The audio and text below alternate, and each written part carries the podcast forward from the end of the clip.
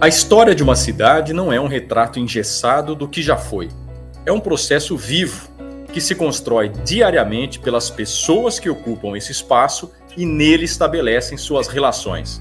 Essa interação resulta numa cultura própria, num jeito único de ser e construir. A vida numa cidade é marcada por referências comuns, referências de espaço e de pessoas, numa dinâmica marcada pelo que fomos, pelo que somos e pelo que ainda virá.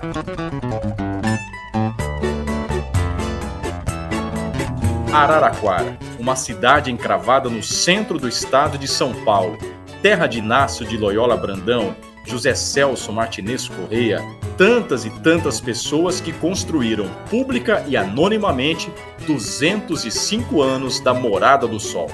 O Diga Uma Coisa convida você a um passeio por lugares que contam parte dessa história. Evito o sol descendo pela Rua 5, é assim que eu me sinto flanando num bulevar. Se tô animado, tomo uma lá no sim, pois se eu tiver sozinho, arrumo alguém pra conversar. Então eu sigo, vou em busca da alegria, dou um pulo lá nas tias, lá pro lado do Caibá. Depois eu desço, passo aqui no 27 e descolo uma pitete com vontade de casar. Moro na fonte, frequento o aristocrático, tenho lancha lá no malte e conta no rei bar. Mas sou nascido do lado de lá da linha, eu confesso, eu sou da vila, não tenho por que negar. Se for segunda, bato um prato lá no Chico, ouvindo Gil Carrapicho, me aquecendo no fogão. E se for sexta feijoada é no Cidinho, quem provou diz que é divina, pergunta pro Genegão. No bar do turco, o expedito toca um pinho, que eu disse pro Alfredinho, moço entende do bordão. Se tiver tempo, chego até no ponto chique para um papo com requinte, um peroque o Salomão. Pra ter prestígio tenho que ser informado Na caçuco só pingado, se der leio imparcial Mas tô contente, pois ouvi no Madalena Que a coxinha de bueno com mimosa não faz mal Me diga uma coisa. Me diga uma coisa. Me diga uma coisa. Me diga uma coisa aí, meu. Me diga uma coisa. Seu podcast de música, cinema, cultura e entretenimento.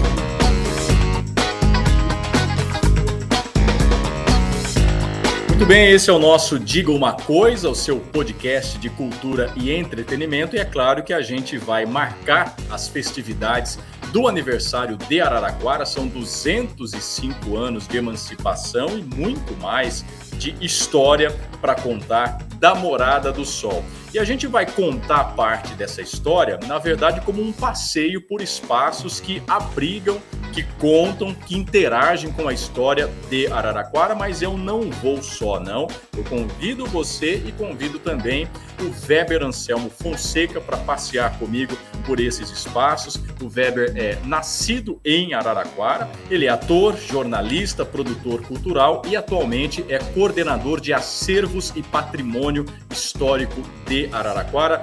Weber, primeiramente queria agradecer a gentileza de você estar conosco para a gente passear, andar por Araraquara, conhecendo um pouquinho da nossa história, especialmente aquela registrada nesses espaços que a gente já vai detalhar na sequência. Muito obrigado por aceitar participar aqui com a gente desse podcast especial de aniversário de Araraquara. É com muito prazer que eu aceito o convite para fazer esse passeio, poder ser guia dentro de alguns parâmetros é, e muito feliz de que vocês tenham tido como tema, como pauta, é, o patrimônio cultural, melhor dizendo, que faz parte também do patrimônio histórico dessas festividades dos nossos 205 anos da cidade. A gente teria assunto aqui para 205 anos de história, com toda certeza, porque o patrimônio cultural ele é material, ele é imaterial, ele perpassa as histórias, perpassa os espaços, é, perpassa documentos, enfim, mas nós vamos focar aqui mais na materialidade dos espaços que registram essa história, ou seja, dos museus. E Araraquara tem pelo menos cinco espaços classificados como museus, cada um com a sua especificidade, contando parte não só da história de Araraquara, mas a história da sociedade, do Brasil, do mundo, da, da, humanidade, eu diria, mas com uma interação local que é sempre muito importante, né? Vamos começar, por exemplo, pelo Museu de Paleontologia, porque esse tem uma abrangência muito maior do que exatamente a história de Araraquara, né, Weber? O que esse museu abriga, que parte da, da nossa história ele conta, e o que, que esse museu tem no seu acervo? Muito bem, você, você já abriu de uma forma muito pontual e que é importante. Quando a gente fala de um museu, é, hoje tá, cresce muito a museologia social, né, uma museologia que nasce dentro da oficina de um bicicleteiro, por exemplo. Né, nós estamos falando da humanidade. Né? É, quanto mais local, mais universal somos, estão os poetas aí para dizerem. O mapa é a mesma questão, né? O Museu de Arqueologia e Paleontologia de Araraquara existe desde 2008, fica ali na Rua 5, no Boulevard dos Oitis, na Rua Voluntários da Pátria, né, especificamente no número 1485, esquina com a Portugal. Tem uma, algo muito importante que ali foi o Conservatório do Maestro Tescari. Então, esse prédio, essa edificação, também é um patrimônio arquitetônico, né, um patrimônio histórico. Ali se instalou, então, é, é, o Museu de Arqueologia e Paleontologia. Então, o que nós temos ali? Nós temos, a partir de uma documentação dentro da própria cidade, é, vestígios arqueológicos, né, a passagem do ser humano por essa região e como isso ficou, isso se tornou registro, e especialmente fósseis e a partir de escavações, é, artefatos como urna funerária, por exemplo. Né? É, a paleontologia vai fazer o registro dos seres vivos dentro desse é, período geológico. O que, que é significativo?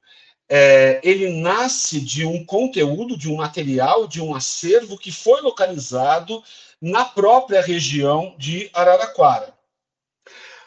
Nós bem conhecemos, e há uma outra lei que protege o calçamento da Rua 5, as lajes de arenito. Essas, essas lajes, elas guardam, elas foram identificadas na década de 70, 76, especificamente por um padre é, que também é, era paleontólogo, é, icnofósseis, né? Pegadas, a marca de marca de chuva, é, répteis em movimento. Então, esse arenito, né, essas lajes, a chamada de formação Botucatu, eram de pedras extraídas na região. Essas pedras foram colocadas num processo de urbanização da cidade em vários lugares. A gente vê na Rua 5, o centro de Araraquara tem muito, Carmo, o São José, os bairros mais antigos, São Carlos. Então, outras cidades da região receberam essas, essas lajes, que estão mapeadas hoje. Então, a gente tem aí milhares né, de mapeamentos na rua, e algumas dessas lajes estão e, e, de escavações de arte, artefatos que foram encontrados estão em exposição é, dentro desse museu. Quer dizer, aproveitando esse gancho, Weber, é importante a gente dizer então que existe o museu nessa esquina que você citou, que é também um prédio histórico, mas ele tem essa ramificação ao longo da Rua 5, né, porque, como você disse, as lajes estão espalhadas pela cidade todas mapeadas, eu desconfio que tem muita laje pré-histórica, com vestígios históricos ali, sem mapeamento. Mas na Rua 5 tem alguns é, é, trechos no Museu a Céu Aberto, que eu não sei se é único é, no Brasil, mas é, é, raro, né? Ter um museu a céu aberto, mapeado, em que qualquer transeunte pode se deparar com a história e ter ali o significado daquelas marcas, né? Perfeito. É, ele não é único, existe hoje está crescendo muito essa história de museu a céu aberto. Ele é, ele é bem característico por ele ser paleontológico, né? É, ele é bastante inovador. Nós temos um bom mapeamento é, feito na Rua 5 e no Parque Infantil.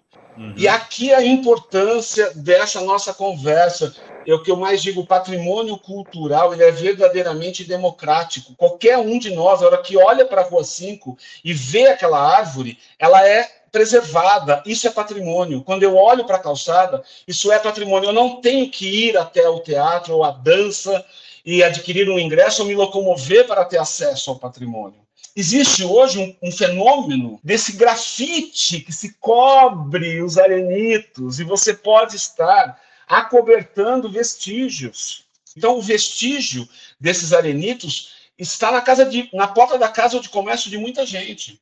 Então, nós temos um mapeamento e nós temos e, e a gente propõe com uma certa regularidade ações educativas. A gente faz um passeio, sai. Né? A Fundação Araporã trabalha dentro do museu, que leva outros materiais de outras regiões que estão exploradas. Se hoje você vai fazer, você precisa de uma licença ambiental para cavar um poço de petróleo ou de água ou passar uma estrada de ferro numa determinada área. Você tem um compromisso legal, onde você tem que levar uma equipe de, né, tanto de preservação de fauna e flora, como de arqueologia e paleontologia. Então, materiais que são encontrados no Brasil, o mapa é um dos mais importantes receptores para a salvaguarda desse material. Vamos ao Museu Voluntários da Pátria, porque ele fica ali próximo, inclusive, ao museu que a gente acaba de citar, não muito distante. Daqui a pouco eu vou até trazer um outro convidado para falar sobre esse museu, mas você pode dar um panorama geral também do que, que ele representa da história de Araraquara, Weber. O Museu Histórico ele vem de uma tradição que foi é, se criou no Brasil a partir de 58 até 73, que foram as criações dos museus é, históricos e pedagógicos, né? Então é uma ação. É o mais clássico dos museus que nós temos aqui, é, né? É.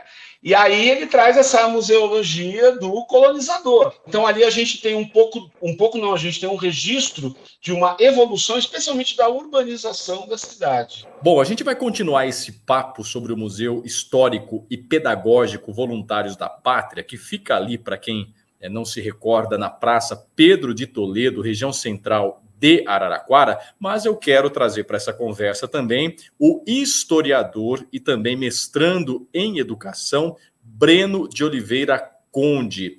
Breno, muito obrigado por participar aqui do nosso programa. Eu tenho certeza que as suas visões de historiador né, vão agregar informações importantes sobre esse espaço, sobre a história de Araraquara, começando inclusive pelo prédio que abriga hoje o museu. Esse prédio já foi muita coisa, né, Breno? Eu gostaria que você é, falasse um pouco sobre a importância desse espaço. Pois é, é muito importante, porque esse prédio, esse casarão, ele já é um centenário né? E ele está totalmente vinculado com a história da cidade.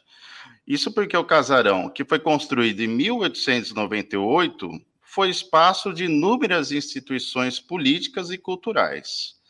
Ele surgiu, como eu disse, em 1898, para ser cadeia e fórum.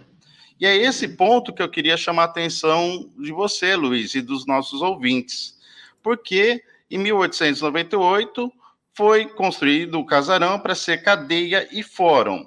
Queria substituir a cadeia que existia então na igreja matriz, que foi a região, o palco, o cenário de um fato histórico que lançou Araraquara no noticiário nacional no episódio conhecido como Linchamento dos Britos, em 1897. Para quem não conhece esse episódio, eu vou resumir rapidamente. Havia nessa época na cidade um chefe político republicano muito controverso, o coronel Antônio Joaquim de Carvalho. E também morava na cidade o jornalista Rosendo de Souza Brito, que publicava nos jornais suas críticas sobre o modo como se conduzia a cidade, causando certos desconfortos ao coronel Carvalho.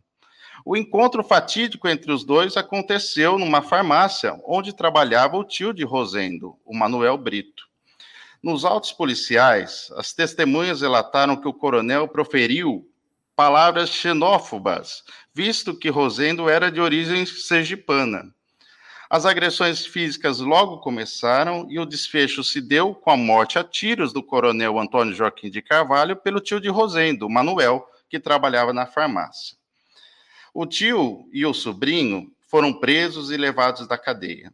Na missa de sétimo dia em memória do coronel, os correligionários e os familiares de Antônio Joaquim de Carvalho retiraram os britos da cadeia, matando-os e mutilando. Esse episódio projetou a cidade na imprensa nacional, sendo conhecida pelo nome de Linchaquara. Aí o que, que o lixamento dos Britos tem a ver com o casarão da Praça Pedro de Toledo? Segundo alguns historiadores, pesquisadores da cidade, a construção do casarão para ser sede da cadeia e fórum em 1898 foi uma espécie de cortina de fumaça que foi projetada para que a violência do episódio do linchamento dos britos fosse atenuada ou fosse esquecida. Portanto, está aí, né? Esse espaço diretamente conectado à história de Araraquara. Aliás, se me permite aqui algumas indicações, né? Essa passagem está contado também brevemente no documentário do cineasta Renato Barbieri, Araraquara, Memórias de uma Cidade, que inclusive teve cenas é, gravadas no próprio espaço do museu. E também essa história está contada e ficcionalizada no primeiro romance de autoria do jornalista José Carlos Madalena, chamado Um Século de Silêncio, um livro que está esgotado, só se encontra hoje em sebos, além de todo o trabalho é, do historiador Rodolfo Telaroli, que também contou muito dessa história e outras de Araraquara. O que este canalinha está fazendo aqui? Sou homem livre, coronel. Eu vou onde eu quero. Você é que pensa!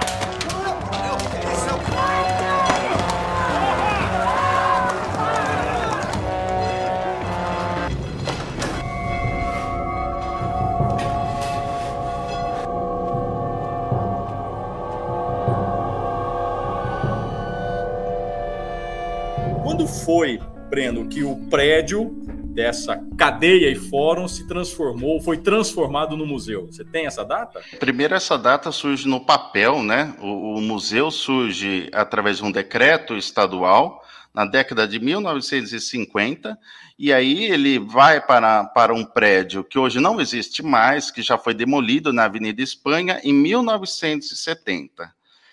É, ocupa este casarão histórico, né? Em 1975, né? Mas antes de, desse prédio, desse casarão ser o museu histórico, né? Aqui, como eu disse, foi cadeia, fórum, foi prefeitura, foi câmara municipal, foi escola de belas artes, que inclusive tivemos alunos conhecidos nacionalmente como Sidney Rodrigues e a Judite Lawande, foi conservatório musical sob direção do maestro José Tescari, até que finalmente, em 1975, o casarão da Praça Pedro de Toledo tornou-se a sede do Museu Histórico e Pedagógico Voluntários da Pátria. E hoje o visitante que for até esse espaço histórico para conhecer um pouco da nossa história, o que, que vai encontrar? Qual é o acervo preservado no Museu Voluntários da Pátria? Breno? É, é um acervo eclético, né, que reúne objetos que demonstram a cultura material do ser humano ao longo de sua história. São inúmeros objetos, hoje divididos em cinco salas, e as principais salas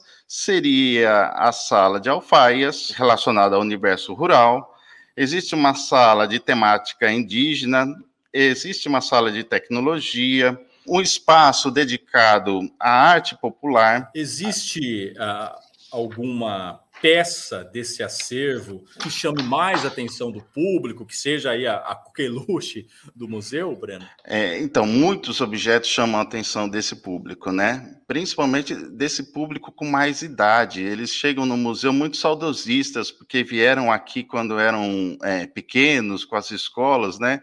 Então, acho hoje muito interessante o público que, que vem aqui, o público entusiasta, é um público de mais idade, né? é um público saudosista. Mas são vários objetos, viu, é, Luiz? Por exemplo, a, a, a, sala Araraquara é, é específica de, de objetos de uso de trabalho das profissões liberais. Então, é, existem objetos que eram usados na farmácia, que datam do final do século XIX, instrumentos cirúrgicos, tesouro hospitalar, esterilizador de dentista do, do começo do século XX. E eu chamaria a atenção, se você me permitir, é claro, que nessa sala, pelo menos é, é para muitos e para mim também, eu gosto muito das vitrolas e das radiovitrolas, já que estamos falando aqui na rádio, né, através é, desse novo formato de podcast, a, a rádio é, chama muita atenção dos visitantes.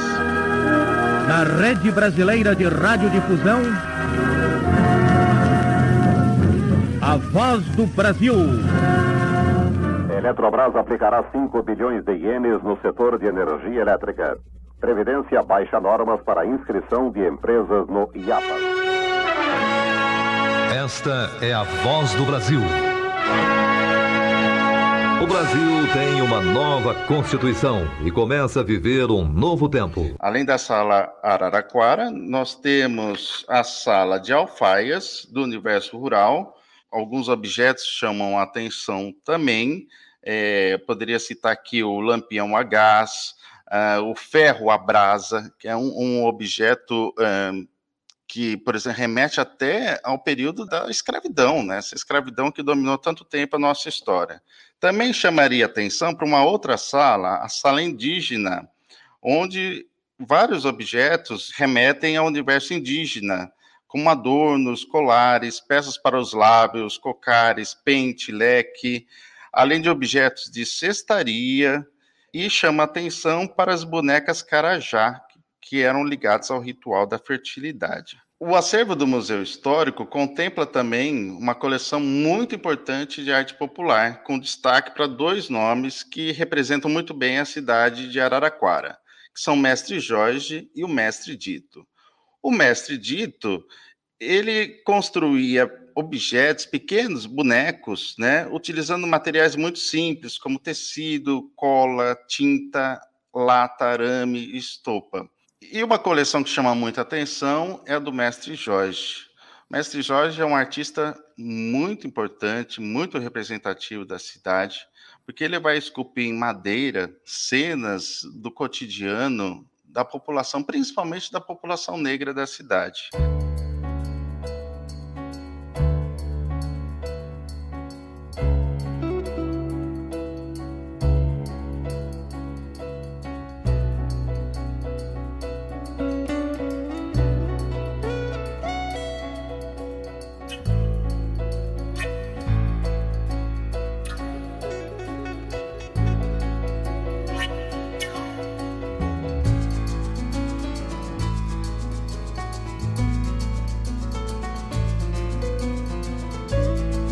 Diga uma coisa. Me diga uma coisa. Me diga uma coisa. Me diga uma coisa aí, meu. Me diga uma coisa. Lá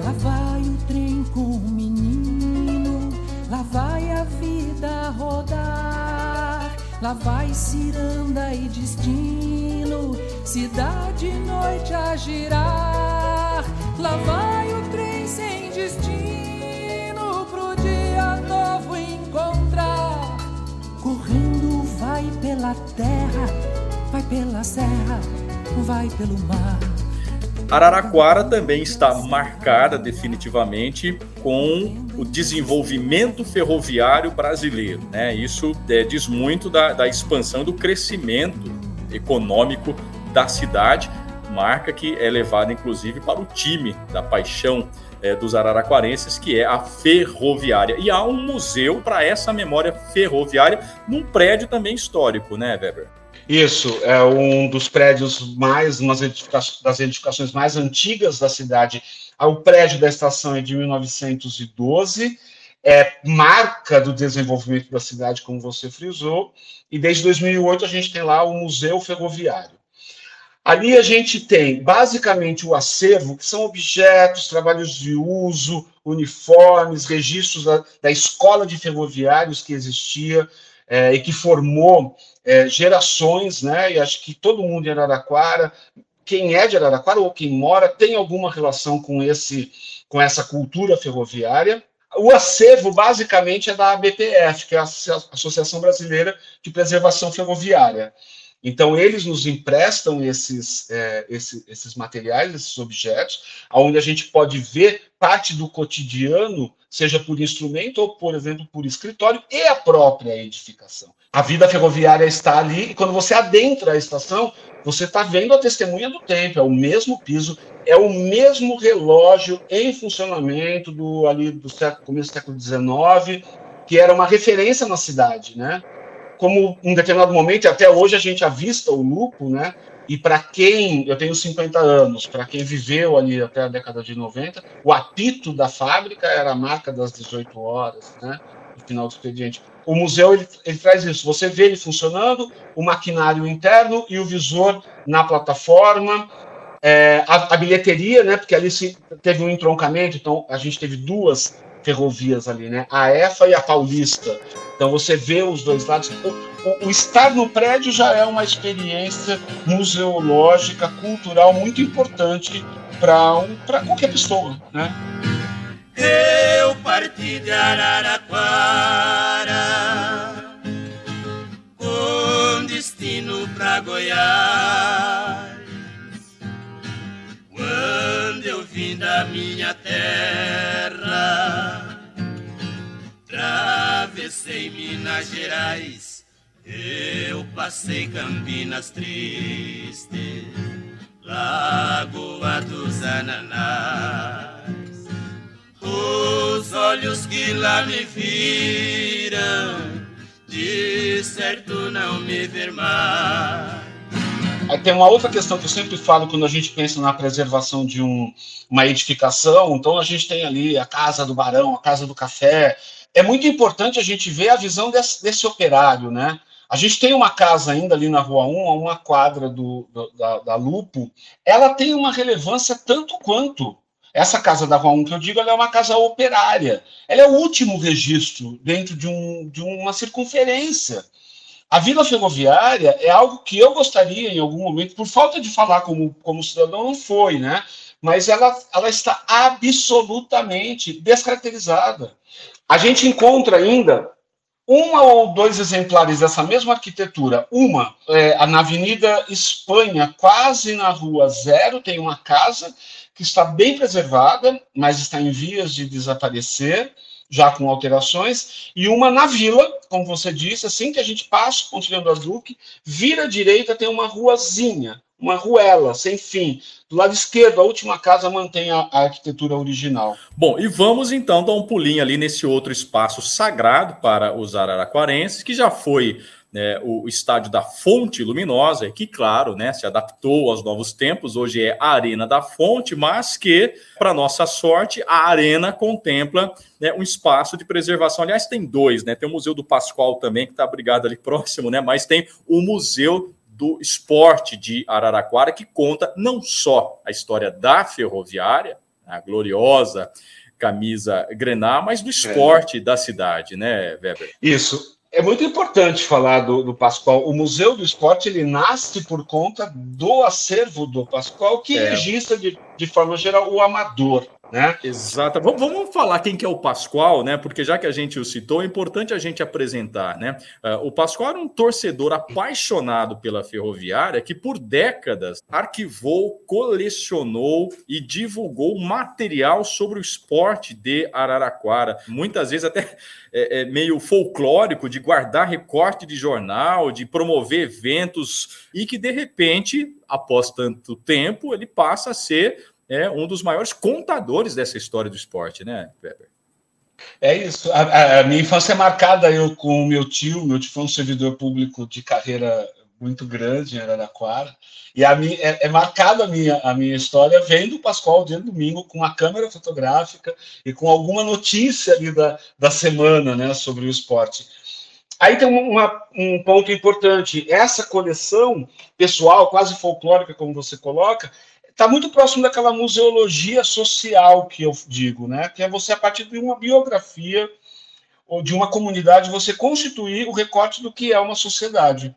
Hoje, se a gente olha dentro dessa terminologia, o, o, a Sala Pascoal seria um memorial.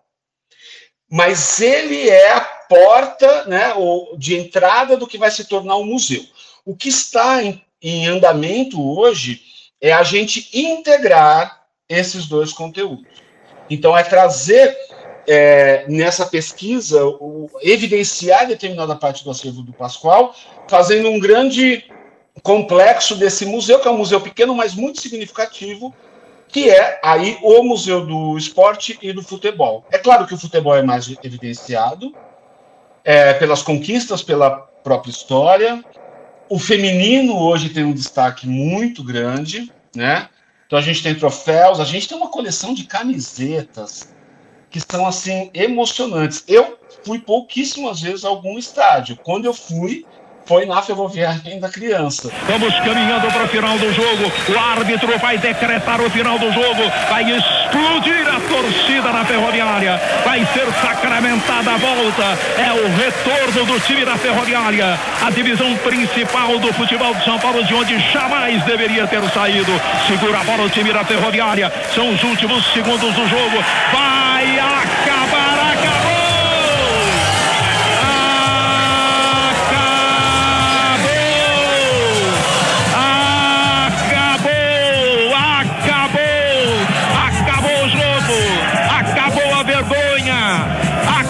sofrimento, acabou a humilhação, acabou o desespero de quase 20 anos, acabou o jogo.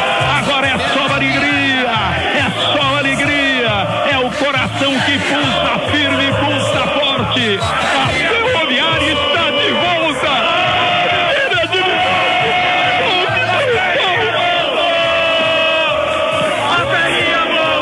coisa. Me diga uma coisa. Me diga uma coisa. Me diga uma coisa aí, meu. Me diga uma coisa. Bom, vamos dar um pulinho então pro último espaço dessa quina que a gente elencou aqui, que é o Museu de Imagem e Som, que tem uma característica bastante específica, peculiar, de armazenar realmente parte da, da história fonográfica brasileira e é um acervo considerável também, né? Onde é que ele funciona? Aí acontece algo muito importante. No final de 2020, o museu MIS, Museu da Imagem e Som e Arquivo Histórico saem da Casa da Cultura porque está num processo de reforma, que de fato agora ela, ela vai para a reforma total muito em breve, e se procura um outro lugar que fosse capaz de suportar o peso dos nossos arquivos. Então, eles estão juntos. Arquivo Histórico, professor Rodolfo Telaroli e Museu da Imagem do Som estão na Rua 1, 1392. Ele não tem hoje tanto um espaço expositivo como ele tinha lá na Casa da Cultura. Bom, estamos conversando com Weber Anselmo Fonseca, coordenador de acervos e patrimônio histórico de Araraquara. Para a gente fechar esse papo, Weber, a gente listou então cinco museus, mas evidentemente que a história também se encontra em espaços dos mais diversos, espalhados pela cidade, catalogados ou não, oficializados ou não. Mas eu sei que a sua coordenadoria estava ou ainda está desenvolvendo o inventário né, do patrimônio é, de Araraquara, porque isso se espalha, como a gente disse, por diversos ambientes. Né? Araraquara tem a chácara Sapucaia, que é um espaço também precioso, hoje administrado pela Universidade Estadual Paulista, pela Faculdade Isso. de Ciências e Letras, a arte espalhada em todo o canto, a história espalhada em todo o campo. Como é que é esse inventário? Qual que é o objetivo dele, Weber? Muito bom, agradeço poder falar sobre isso. O inventário, ele é garantido na Constituição, no artigo 216. O que, que nós fizemos? Nós pegamos as diretrizes do IFAM, do Instituto né, do, do Patrimônio Histórico Artístico Nacional, criamos fichas de uma forma bem didática, no sentido de, ser, de facilitar, aonde, a partir do site da prefeitura, na página da secretaria, você, como cidadão, vai lá e fala: olha, essa árvore é importante porque o meu avô, que tinha uma biografia específica, plantou pra, por esse motivo. Essa receita de bolo da minha avó é muito importante porque ela trouxe lá de onde ela nasceu, numa determinada região. Essa rua é importante, esse monumento, esse prédio, essa casa que eu moro. Você diz, você como cidadão ou cidadã, o que é importante. Então, o nosso inventário hoje ele é assim. Ele, ele abriu com aquilo que nós temos tombado ou reconhecido como patrimônio histórico, arquitetônico, paisagístico. A gente colocou lá numa plataforma. Você entra, tem um roteiro. Então você clica, você vai ter uma ficha técnica. Por que, que aquele bem é importante? Porque dessa forma a gente torna público, a gente aumenta o apelo e a sensibilidade da, do transeunte, daquele que vive na cidade, em preservar e reconhecer a sua própria história como digna de ser reconhecida ou entendida como um patrimônio cultural. A, a, parte que cabe ao poder público, na verdade, ela é até pequena. O que a gente tem tombado pelo poder público é pequeno, se a gente for entender o que é patrimônio cultural. Sempre foi chamado patrimônio histórico, a partir da criação em 37, na, ainda pelo Getúlio Vargas, É, e, e, na Constituição né, de 88 vai para patrimônio cultural, porque era para englobar justamente a imaterialidade, ou aquilo que é intangível, a gente fala em patrimônio intangível, ou patrimônio sensível, que eu acho muito bonito. Vamos pensar nos tantos bairros novos, nas bordas da cidade. Nós não vamos ter um patrimônio histórico de tempo, uma casa, mas o que, que a gente vai ter lá? Nós vamos ter saber, nós vamos ter uma senhora que foi morar nesse bairro e que tem uma receita de tricô ou de bolo, de milho. Então a gente precisa trazer isso. Tudo isso é passível de registro e reconhecimento, porque dessa forma a gente começa a criar uma consciência mesmo de preservação, porque nem tudo tem que ser tombado. No meu ponto de vista, o tombamento, que é a preservação como instrumento né, jurídico ou legislativo, é, é a última instância. A gente precisava ter a consciência de preservação para não precisar fazer isso.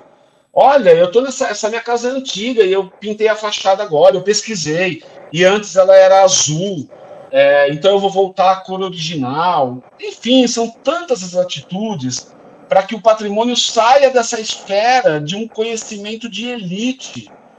Quando se pensa em patrimônio, a gente pensa com todo respeito a uma classe que eu adoro, que são arquitetos, né? A gente vê arquitetos pensando. Que bom, porque eles têm o conhecimento. Mas a gente tem que fazer o patrimônio ser pensado por todos nós. As obras do Sidney Rodrigues que estão espalhadas na cidade estão lá no inventário participativo, né? Com um celular, não que todo mundo tenha um celular, mas com um celular você pode abrir, ou você pode abrir na sua casa, ou pedir para abrir e imprimir esse roteiro e fazer um passeio pela cidade de patrimônio, ou seja, de valor cultural que a cidade produziu ao longo do tempo, que está aos seus olhos e que é democrático, que é seu, que você não vai pagar ingresso. Você vai se sentir pertencente e vai reconhecer a sua identidade como aquele que mora ou que divide o espaço da cidade naquele momento. Se a gente entrar no site da araraquara.sp.gov.br, vai ter lá Secretaria de Cultura. E aí, roda para baixo, que vai entrar todas as fichas e esses roteiros.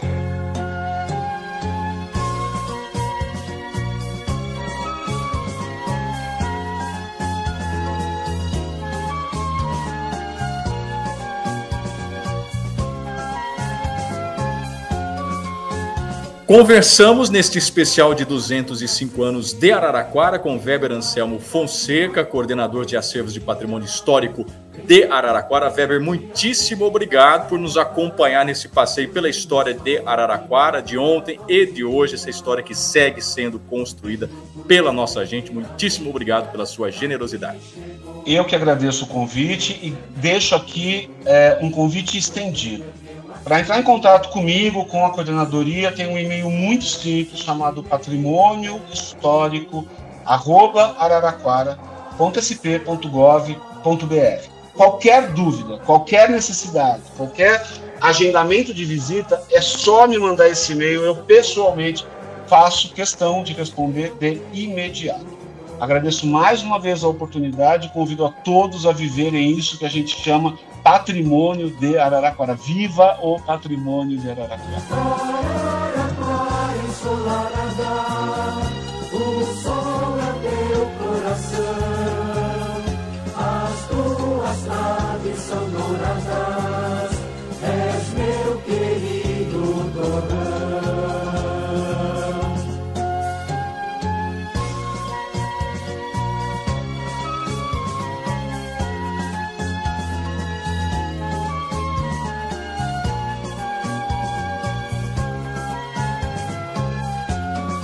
Me diga uma coisa. Me diga uma coisa. Me diga uma coisa. Me diga uma coisa aí, meu. Me diga uma coisa. coisa. Seu podcast de música, cinema, cultura e entretenimento.